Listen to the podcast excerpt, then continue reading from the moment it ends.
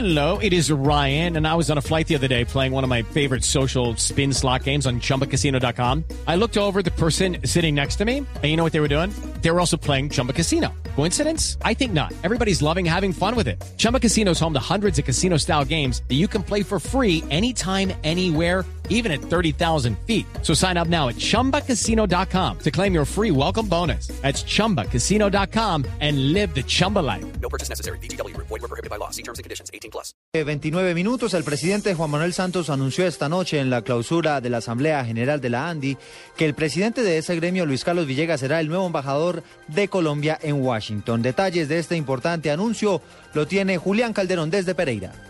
Eduardo, buenas noches. Hace algunos minutos en Pereira, el presidente Juan Manuel Santos le propuso al presidente de la ANDI, Luis Carlos Villegas, que fuera el embajador de Colombia ante Estados Unidos. Así lo dijo el presidente en la clausura de la Asamblea Nacional de la ANDI. como uno no puede desperdiciar personas muy excepcionales, yo también le voy a pedir al, si Carmela me da permiso, que le siga sirviendo al país como embajador en Washington.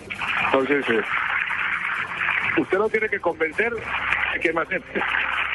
El presidente Santos le dijo a Luis Carlos Villegas que tiene tiempo para pensarlo y se confirmó también que Villegas seguirá haciendo parte de la comisión negociadora del gobierno en el proceso de paz que se adelanta en La Habana, Cuba. Julián Calderón, Blue Radio. Julián, gracias. Eh, 8 de la noche y 30 minutos. Transportadores adscritos a la Unidad Nacional de Transportadores de Carga confirmaron esta noche que tampoco se unirán al paro convocado para el próximo 19 de agosto.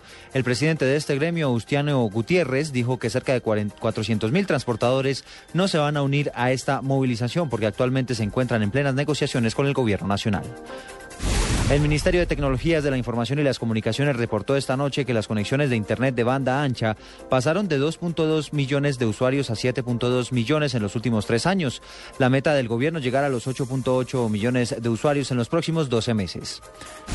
Al menos 24 personas perdieron la vida y otras 274 se encuentran desaparecidas tras el naufragio de un ferry que colisionó contra un buque de carga en Filipinas. El ferry Thomas Aquinas llevaba 870 personas a bordo cuando naufragó cerca de un puerto de Cebú, que es la segunda ciudad de este país. Otras 572 personas han sido rescatadas. 8 de la noche y 31 minutos. Continúen con la nube.